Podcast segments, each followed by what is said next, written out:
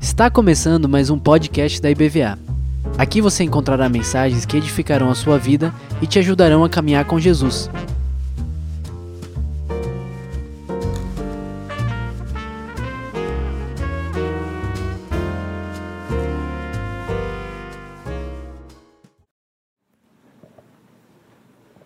Paz do Senhor Jesus, irmãos e irmãs.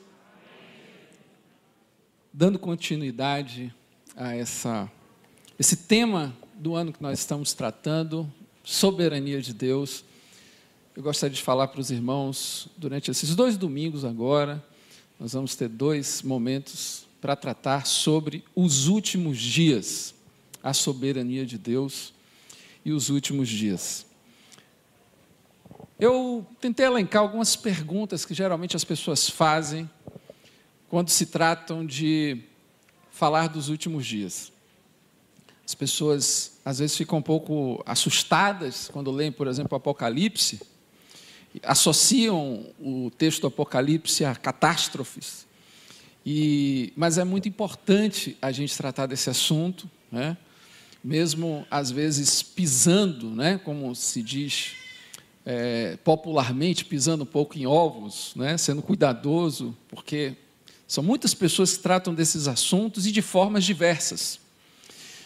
Mas eu gostaria de colocar algumas coisas para os irmãos, que tem a ver com um pouco dessas perguntas. Uma pergunta que é essencial é porque nós precisamos saber a respeito disso.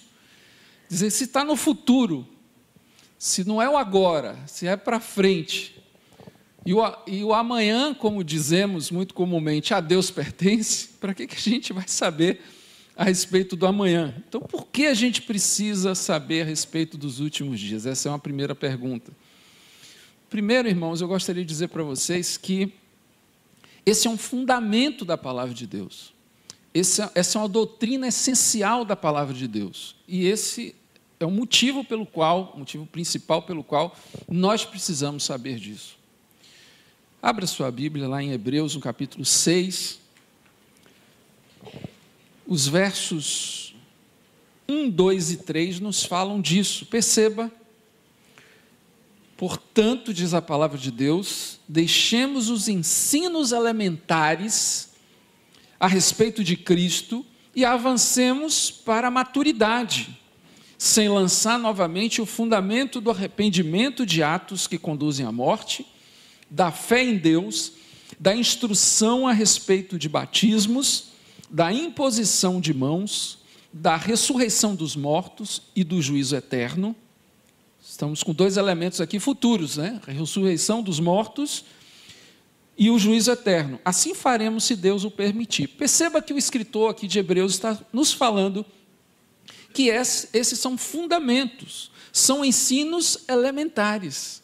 Então a palavra de Deus nos deixa claro que saber a respeito dos últimos tempos, saber a respeito da ressurreição dos mortos e do juízo eterno, são coisas que nós precisamos saber porque são coisas elementares. São coisas fundamentais da fé, a respeito das quais nós não podemos é, estar ignorantes. Veja que o que é que isso também tem a ver com a soberania de Deus, que é nosso tema central.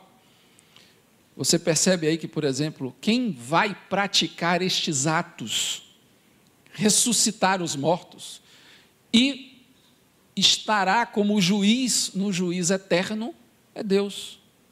Então, o executor destes últimos dias é o soberano Deus.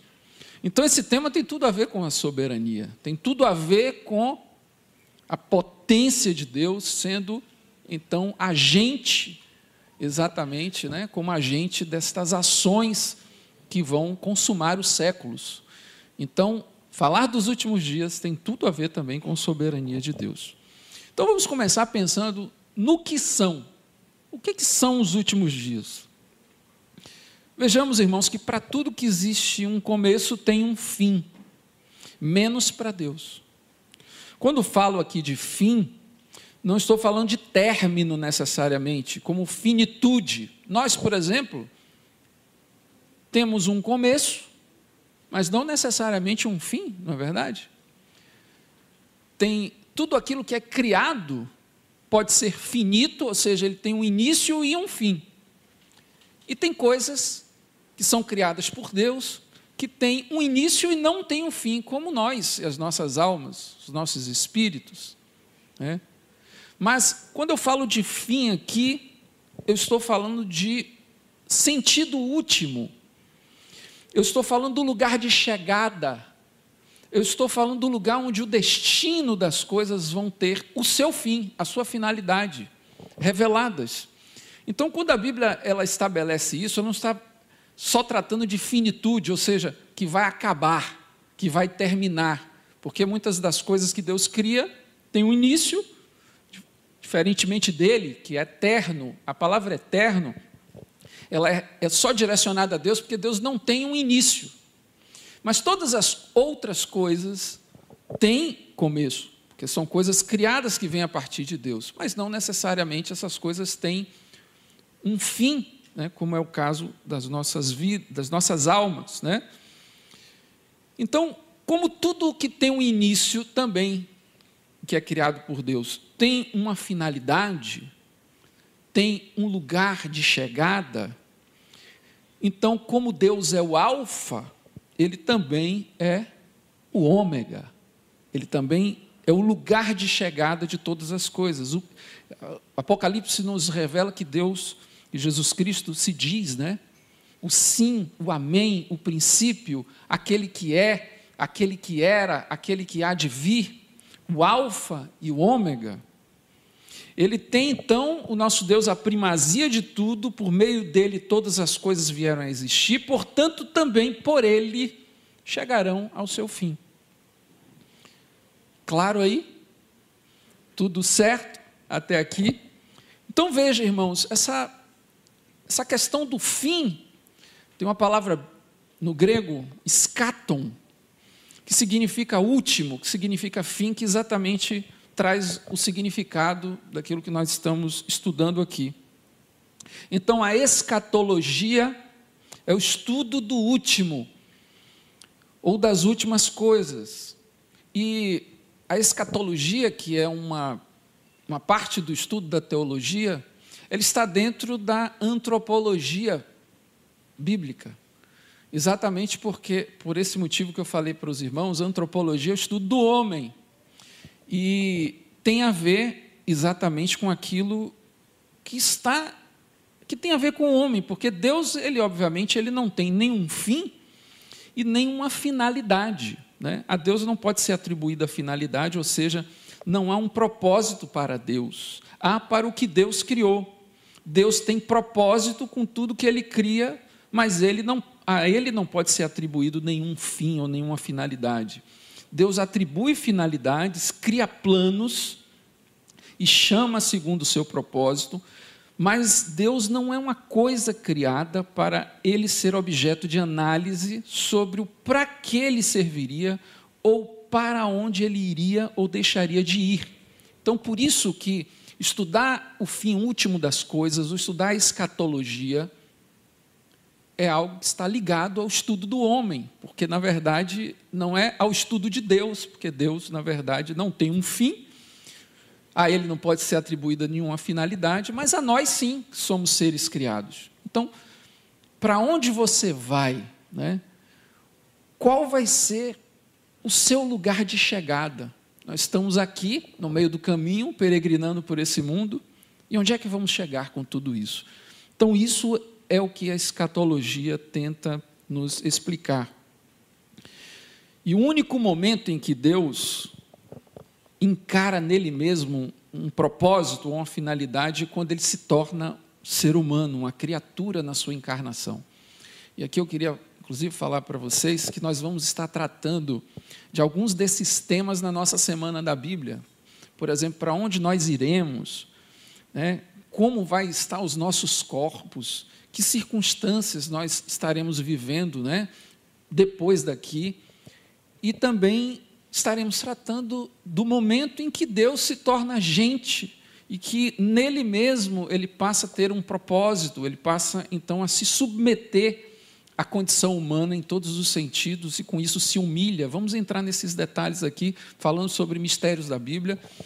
Então, eu não vou tratar tanto dessa parte relacionada à, à nossa condição extracorpórea, em outras circunstâncias, nem tampouco vou falar a respeito da encarnação.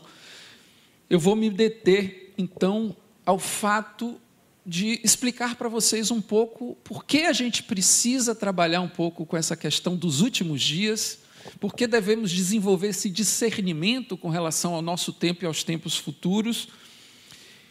E, começando aqui falar nessa introdução que eu estou tratando com vocês, é importante a gente entender que nós somos pessoas que nascemos com a semente de continuidade. Isso é algo especial e importante para você compreender.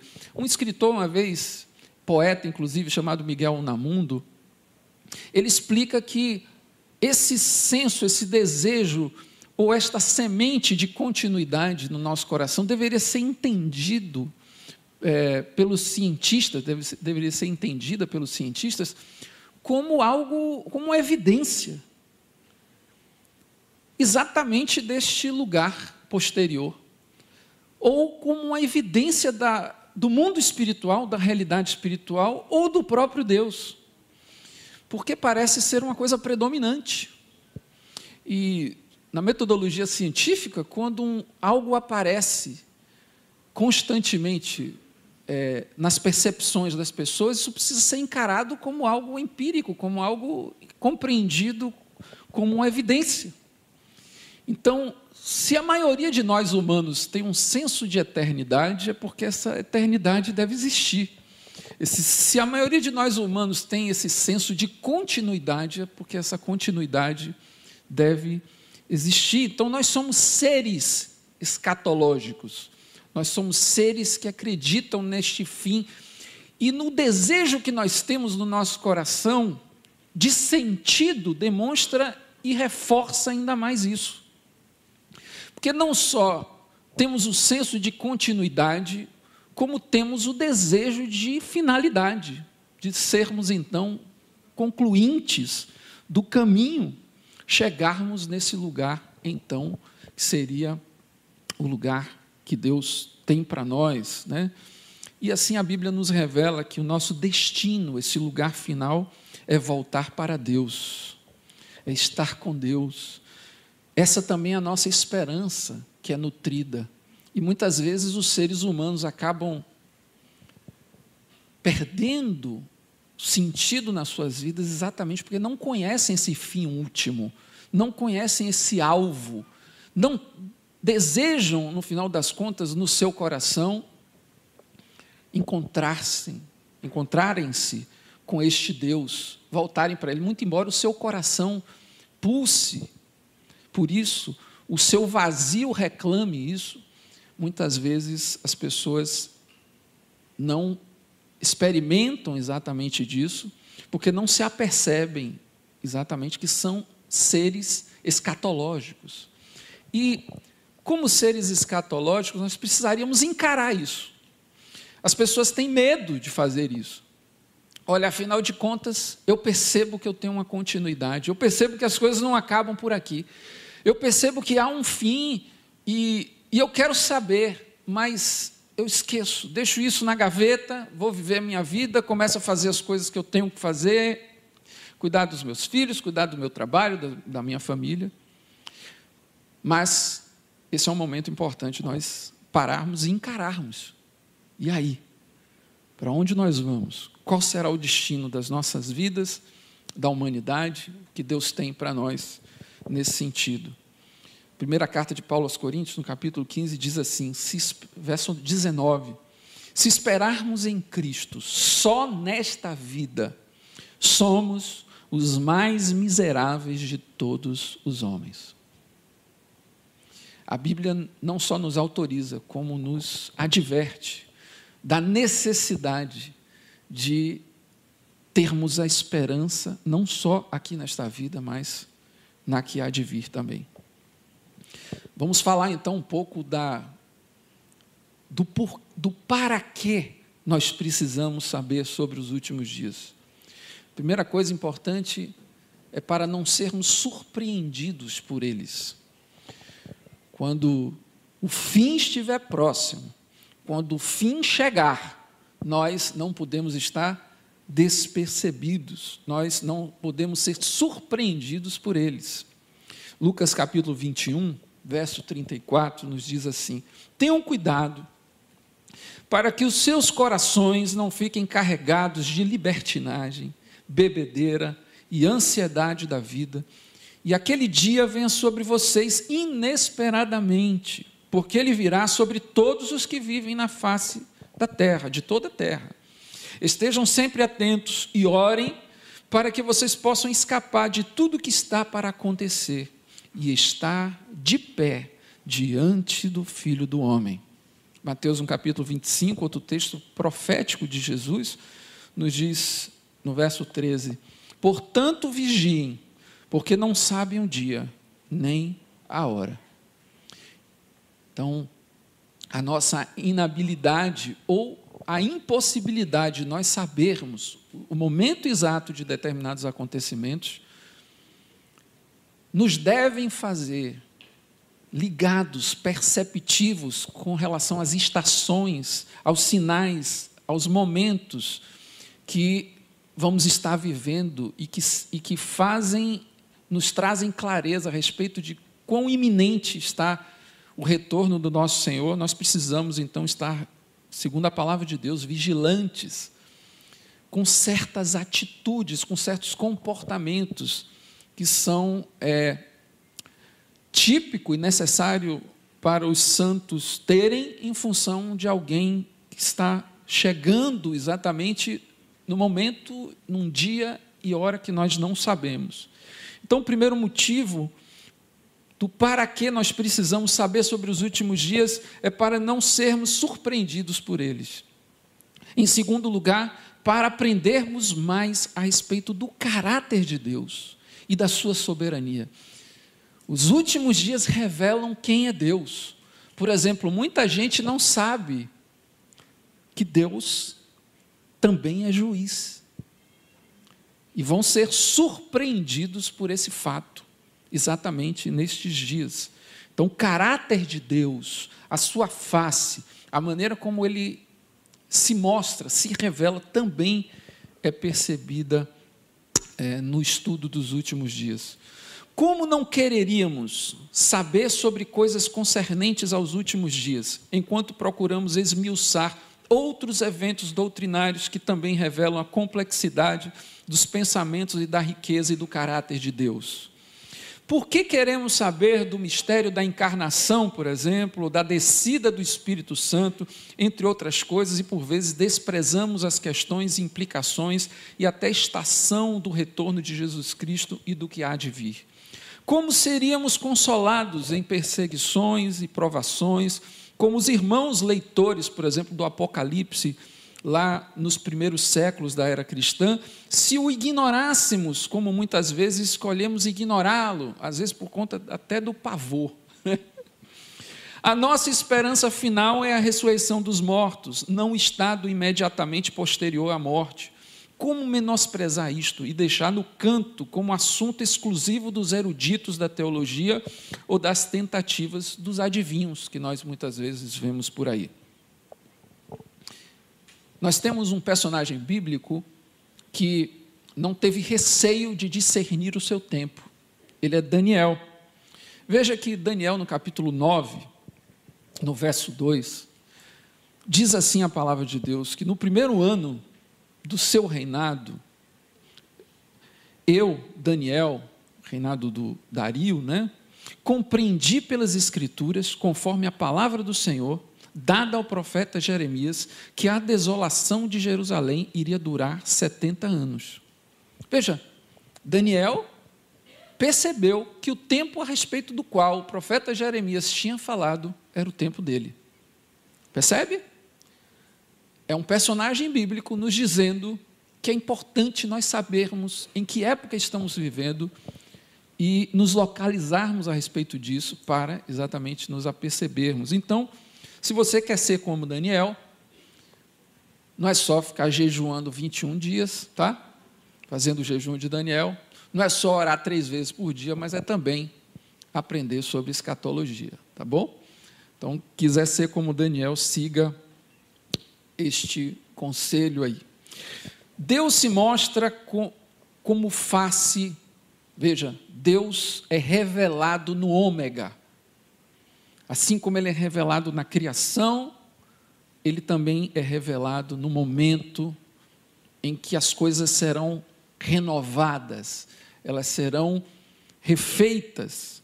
Sua excelência e grandeza se exibem através da colocação das coisas em seus devidos lugares. Como ômega, Deus julga finalmente os que são perversos, saciando os que têm fome e sede de justiça. Como ômega, a graça de Deus também se agiganta na redenção última oferecida aos que creram no seu nome. Veja quantas coisas da revelação do caráter e da pessoa de Deus. Na doutrina dos últimos dias, Deus se revela de forma única, em especial, revela-se também a sua soberania. Ou seja, você hoje fica pensando: olha, e aí, fulano de tal, que está fazendo o que quer, aprontando para caramba, né? prejudicando a vida de todo mundo, não vai ter nada contra esse sujeito? Eu imagino que lá, no tempo da Segunda Guerra Mundial, algumas pessoas pensaram: poxa, esse anticristo aí vai continuar matando tanta gente? Não vai ter nenhuma paga para ele, nada vai acontecer com ele. Coitado. No dia que ele se vir na frente do trono branco, na frente do Deus Todo-Poderoso, que suas mazelas forem reveladas para ele mesmo e ele conseguir enxergar o quão terrível ele é, ele vai ter das maiores angústias e tristezas que alguém pode ter julgamento eterno com aqueles ímpios no lago de fogo.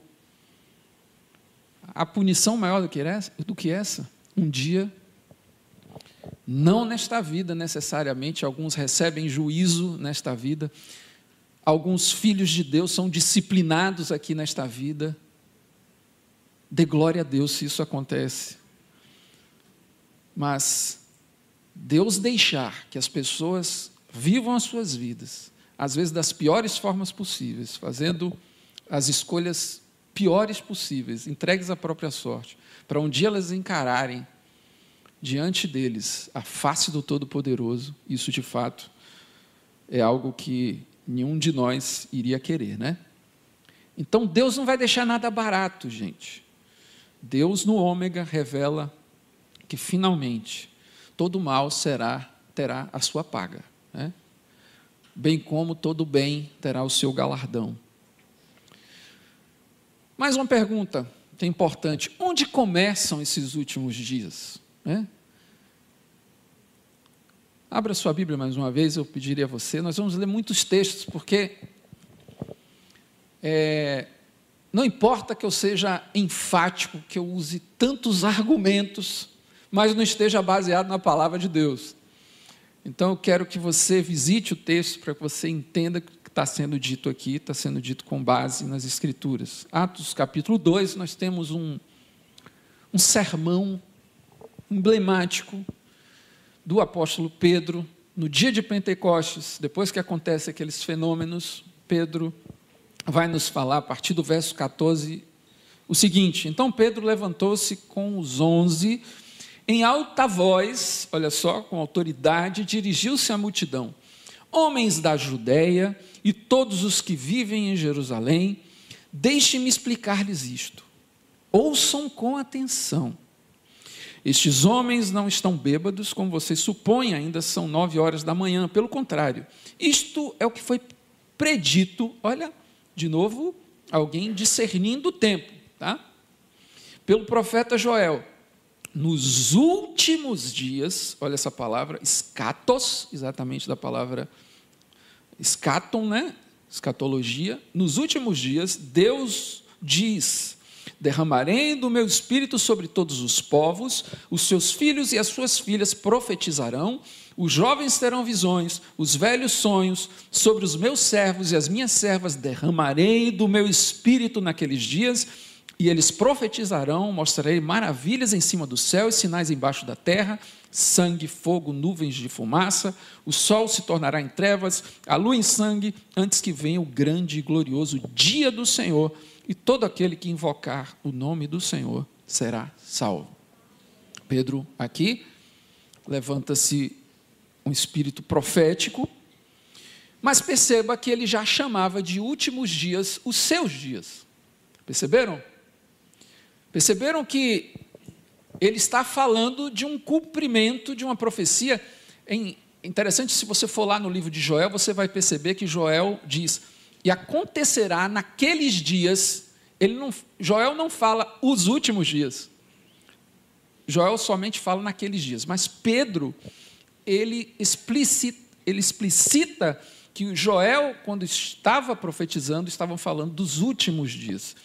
E ele localiza esses últimos dias ali, naquele momento em que Jesus havia, havia morrido, depois ressuscitado e ascendeu aos céus.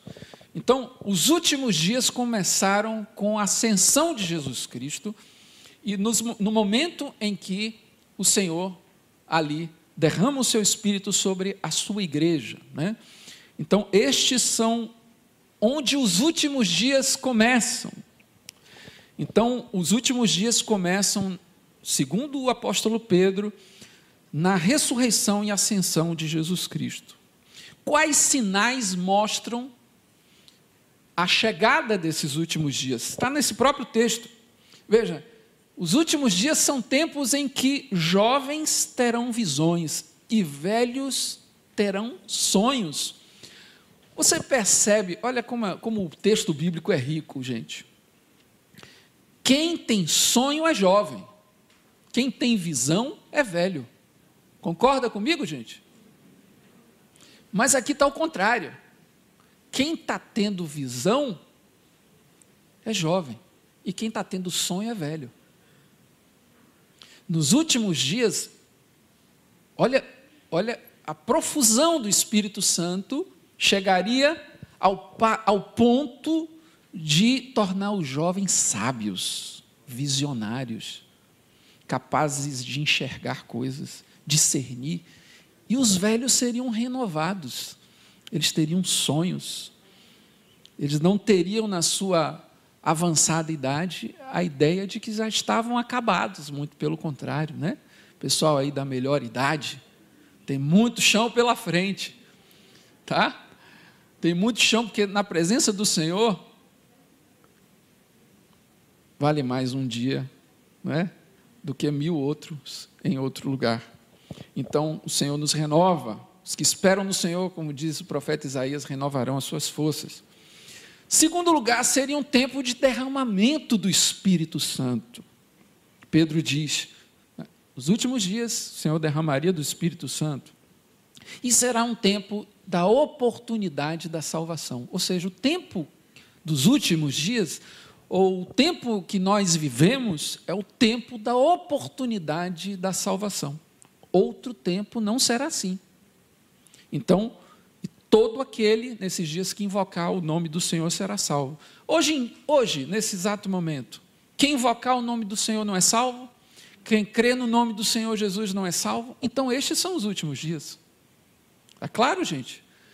O Espírito Santo foi derramado, o Espírito Santo está à disposição de todo aquele que o buscar de coração e pedir, segundo a palavra de Deus, todo aquele que pedir o Espírito Santo terá isto né, nas suas vidas.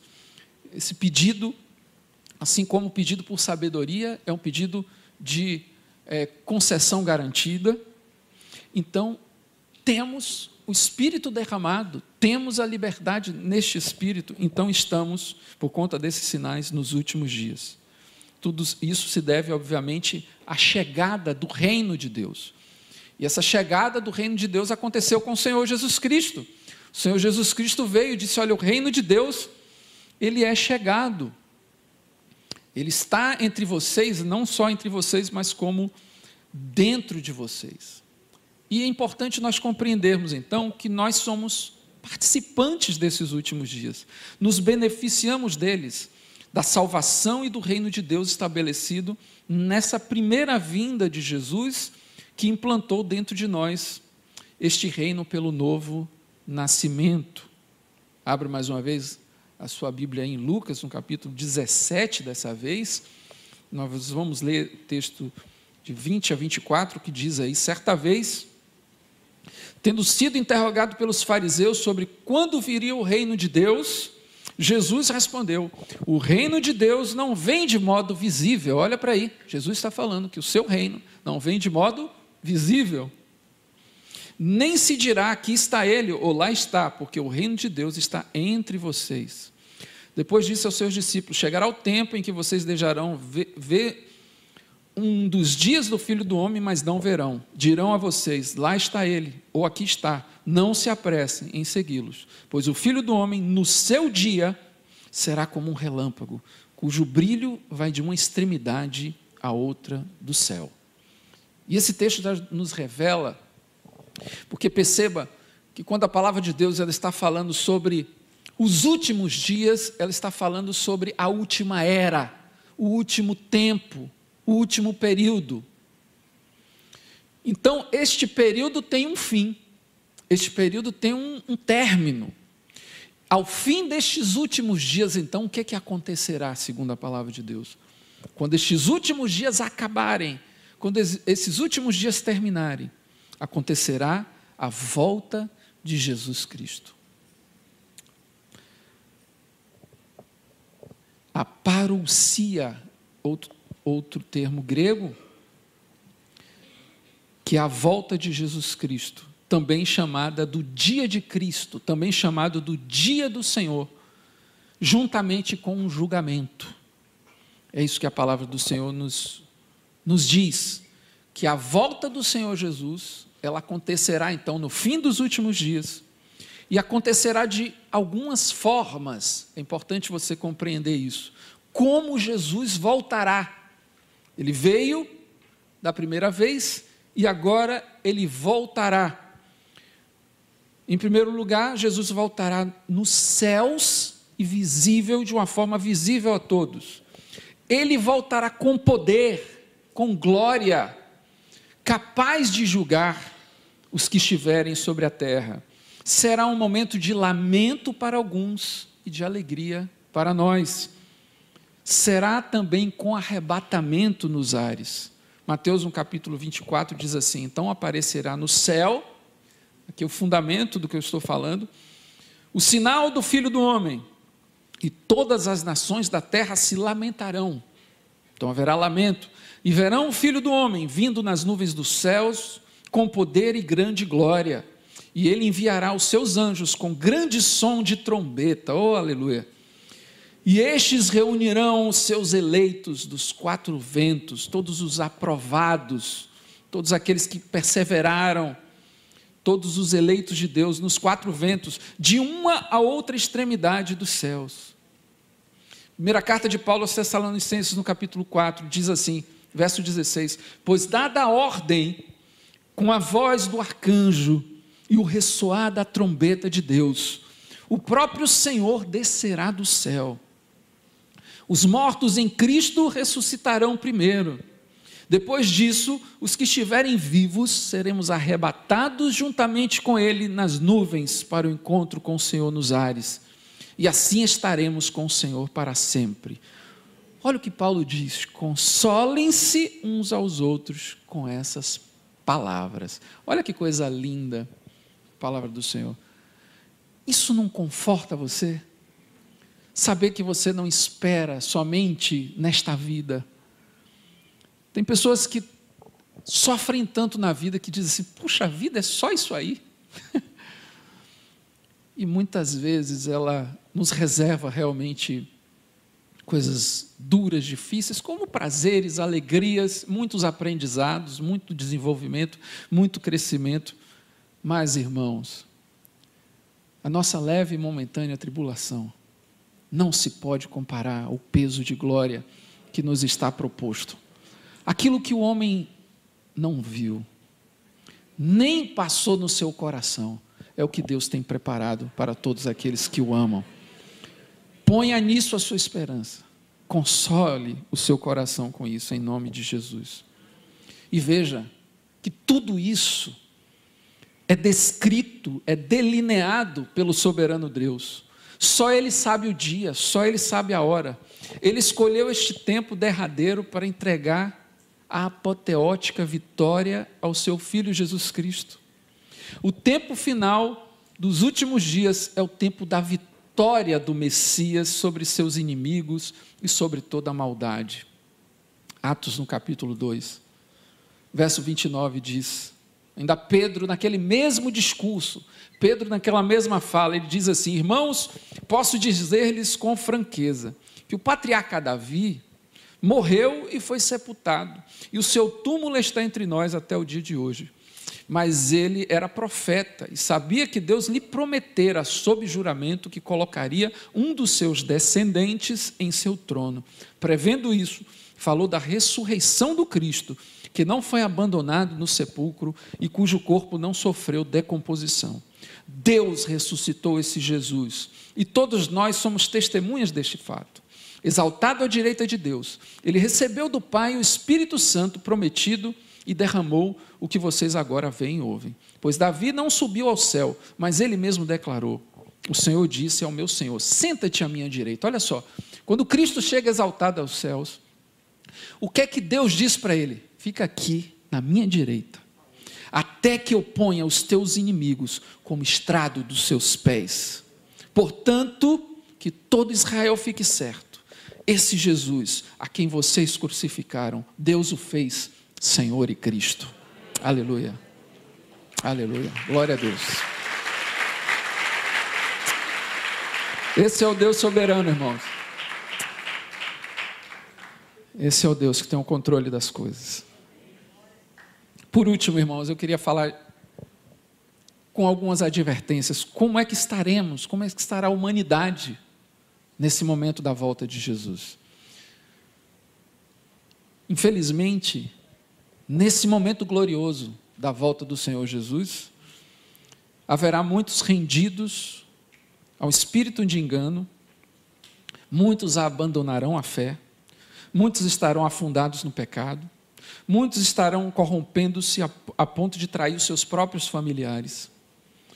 Muitos estarão perseguindo os discípulos, nós, os discípulos de Jesus, em todos os lugares do mundo. E muitos estarão despercebidos da chegada do juízo de Deus. Mais um texto da palavra de Deus, segundo Tessalonicenses capítulo 2, diz: Irmãos, quanto à vinda do nosso Senhor Jesus e ao nosso reencontro com Ele, rogamos a vocês que não se deixem abalar nem alarmar tão facilmente, quer por profecia, quer por palavra, quer por carta supostamente vinda de nós, como se o dia do Senhor já estivesse chegado. Não deixe que ninguém os engane de modo algum. Antes daquele dia virá a apostasia. O que é apostasia? O abandono da fé. E então será revelado o homem do pecado, filho da perdição. Mateus 24, verso 5 diz também Pois muitos virão em meu nome, dizendo: Eu sou Cristo, e enganarão a muitos, o espírito de engano. Porque vocês ouvirão falar de guerras e rumores de guerras, mas não tenham medo. É necessário que tais coisas aconteçam, mas então não é o fim. Nação se levantará contra nação, reino contra reino, haverá fomes, terremotos em vários lugares. Tudo isso será o início das dores. Então eles os entregarão para serem perseguidos. Prestem bem atenção nisso aqui e condenados à morte, e vocês serão odiados por todas as nações por minha causa. Naquele tempo, muitos ficarão escandalizados, trairão e odiarão uns aos outros, e numerosos falsos profetas surgirão e enganarão a muitos. Devido ao aumento da maldade, o amor de muitos esfriará, mas aquele que perseverar até o fim será salvo. Teremos um tempo, irmãos, a maioria dos estudiosos, eles têm um consenso a respeito do fim dos últimos dias, que não serão bons dias. Há uma corrente chamada de pós-milenista, no segundo estudo eu vou tratar um pouco melhor. é, com vocês a respeito disso, que acredita que as coisas irão melhorar até a volta de Jesus. Mas a imensa maioria dos textos e a imensa, a imensa maioria dos, dos teóricos também defendem a ideia de que as coisas não vão melhorar, muito pelo contrário. E aqui nós temos as próprias palavras do Senhor Jesus nos revelando que os discípulos do Senhor Jesus seriam odiados. Jesus falou muito claramente, inclusive, olha, se eu fui odiado, como é que não odiarão, odiarão vocês? Então, a gente não tem que ter expectativa de, de estar aqui nesse mundo, irmãos, né? E, e achar que nele nós vamos encontrar né, soluções para os problemas, né? Nós vamos encontrar aceitação, nós vamos encontrar pessoas que vão estar né, diante de nós e, e nos aprovando, né, nos tolerando. Né? O mundo vai ser tolerante com tudo menos conosco, irmãos. Porque, afinal das contas, das contas, ao final das contas, meus queridos, não tem luz que não incomode as trevas. Não tem trevas que não se sinta invadida com a luz. Veja, um recinto cheio de escuridão. Se você acender um fósforo, aquilo é notado, aquilo é percebido. Cada um de nós não passa despercebido no lugar onde está. E o futuro do mundo é a tolerância com tudo e a intolerância conosco. Então, a maioria dos estudiosos enxergam, obviamente, um cenário pessimista às vésperas da volta de Cristo. Por mais que tenhamos vivido outros tempos desoladores na nossa história, na história da humanidade, sem dúvida este será dos piores, não somente pelos acontecimentos, acontecimentos históricos e cósmicos desoladores, mas sobretudo pela apatia dos corações dos homens e pela indiferença destes para com Deus. Então, irmãos, finalizando, eu gostaria só de, diante dos nossos olhos, a sociedade tem passado por mudanças numa velocidade nunca antes vista. É diferente você compreender, e eu já fiz essa leitura, em, em outros momentos da história da humanidade, nós vimos de fato, de fato, é, momentos terríveis, né? É, que, comparados às vezes ao tempo de hoje, seriam tempos piores. Então, nós tivemos uma pandemia, nós já tivemos pandemias piores. Nós temos crueldade, mas nós já tivemos momentos de crueldade piores. Mas algo caracteriza o nosso tempo, a velocidade. Porque parece que os tempos estão se abreviando. Em segundo lugar, a impiedade junto com a frieza. Essa é a combinação mais demoníaca que existe frieza, indiferença e impiedade, as coisas juntas. O pecado junto com a apatia. Isso é muito característico da nossa época. A multiplicação da iniquidade e o amor sendo esfriado ao mesmo tempo. O que eu tenho mais visto são pessoas cansadas. Irmãos, eu digo a vocês, em nome do Senhor Jesus, despertem. Aqueles que estão dormindo, olhem para isso olhem, porque os tempos do fim, os últimos dias, estão tornando-se de fato os derradeiros mesmo. Nós estamos às vésperas com sinais muito claros da volta do nosso Senhor. Então é necessário que a gente se prepare, que a gente entenda que breve, muito breve virá o nosso Deus. E que a gente se console com essa esperança e que tire um pouco a expectativa nesse mundo, em sistemas, em aquilo que o homem possa criar. O homem só tem isso realmente para oferecer: maldade, falsidade, engano, mentiras. É disso que é feito esse mundo. Mas o reino de Deus é feito de paz, é feito de justiça, é feito de honra, é feito de perdão, é feito de amor. Que em nome do Senhor Jesus estejamos cercados disso e que o Senhor nos encontre de pé no momento em que Ele retornar. O soberano prevaleceu, ressuscitando a Jesus, e fará o mesmo em seu tempo, o enviando de volta por sobre as nuvens dos céus com poder e muita glória. Amém? Vamos ficar de pé? Louvado seja Deus. Aleluia.